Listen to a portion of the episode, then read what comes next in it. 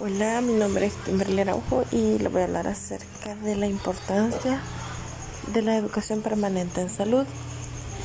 Eh, empezando, ¿verdad? Por lo que es una pequeña definición, donde decimos de que la, este, la educación permanente en salud es una estrategia de intervención pedagógica e institucional, la cual, ¿verdad? Esta se orienta a lo que es a la mejora de una organización y la transformación de una práctica dentro de lo que es el equipo de salud. Pero bueno, bien, decimos que es muy importante ya que esta es un proceso permanente que nos ayuda a promover lo que es el desarrollo integral de los, de los trabajadores en salud, como también ¿verdad? A, a los pacientes o personas que asisten a los distintos centros de salud. Bien, este, ¿por qué es importante?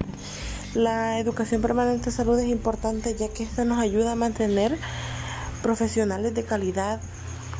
Este, nos ayuda también, ¿verdad? A lo que son a realizar cambios, ya sea preventivos o, bueno, siempre serían preventivos porque nos ayudan a prevenir las enfermedades y a la vez las complicaciones de quienes ya las padecen este, ya sea a corto o mediano plazo. Reforzar y sostener una coherente responsabilidad profesional. Es muy importante, ¿verdad?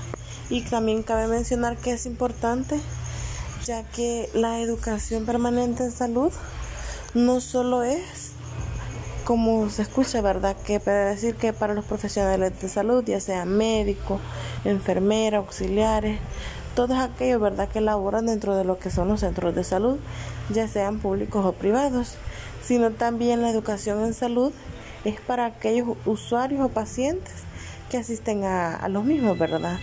Ya que el personal de salud es quien se encarga de brindar lo que es una educación, educación basada en hechos pues o en conocimientos que se adquieren a lo largo del proceso formativo como también a lo largo del proceso ¿verdad? laboral, ya que lo que es la educación o el aprendizaje es constante.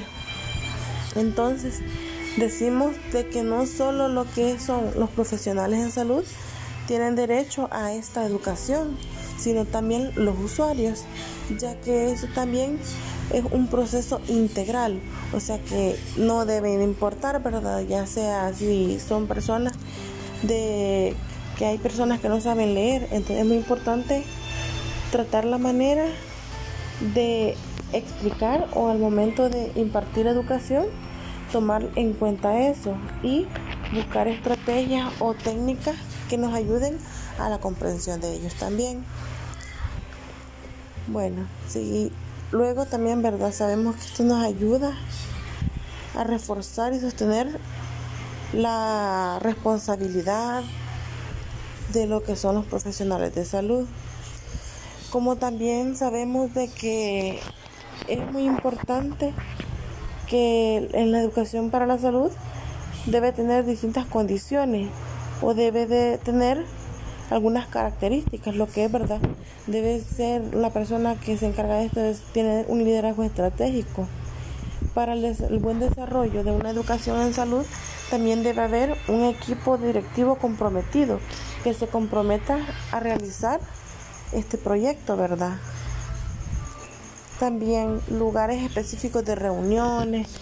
Por ejemplo, tenemos con los clubes que hay en las unidades de salud.